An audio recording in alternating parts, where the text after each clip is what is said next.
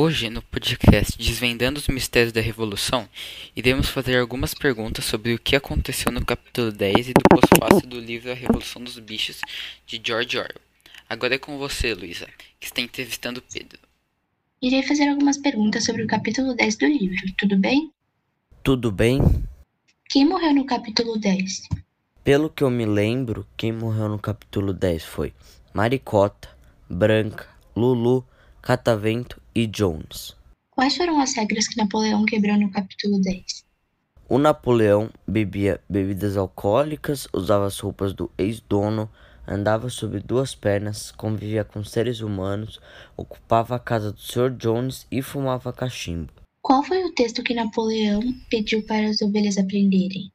O Napoleão pediu para as ovelhas decorarem o texto: quatro pernas bom, duas pernas melhor. Napoleão mudou o nome da granja. Qual foi o nome dado? O novo nome é Granja do Solar. Agora iremos fazer perguntas sobre o pós-fácil.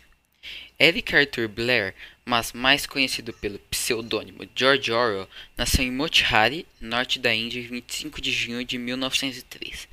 Ele escreveu diversos livros e morreu em 21 de janeiro de 1950. A obra satiriza a ditadura stalinista o contexto histórico da época era da Segunda Guerra Mundial.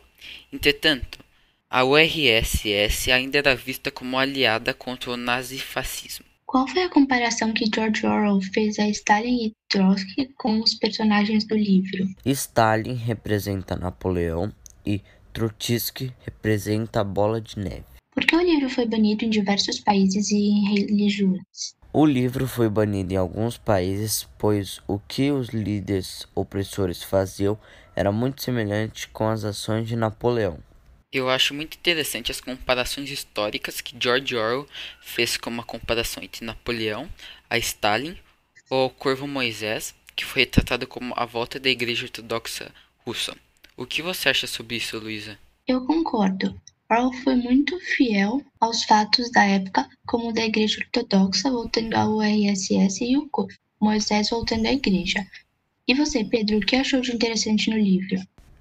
Eu realmente achei muito interessante como o livro consegue ser atual até hoje, como no governo do Zimbábue, que premiava ou punia os leitores com alimento. Então é isso por hoje, pessoal. Até a próxima.